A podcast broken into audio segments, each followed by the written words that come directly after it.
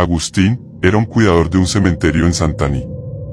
Todas las noches, después de cerrar las puertas, se quedaba solo en el cementerio.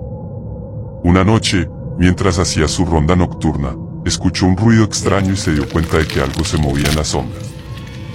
De repente, una figura se materializó ante él. Era Luisón, un ser temido por muchos en la región. La criatura, con su cuerpo cubierto de pelo y ojos brillantes, se acercó lentamente al cuidador. A pesar de que el hombre trató de huir, el Luisón lo alcanzó y lo atacó brutalmente. Agustín nunca más volvió a ser el mismo. Empezó a tener pesadillas espantosas en las que Luisón lo perseguía y lo atacaba sin piedad.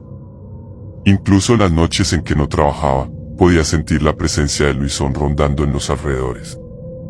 Hasta que perdió la cordura y fue internado en un hospital psiquiátrico. Se decía que, hasta el día de hoy, el Luisón todavía acecha los cementerios y que aquellos que se atreven a desafiarlo están destinados a sufrir un destino terrible.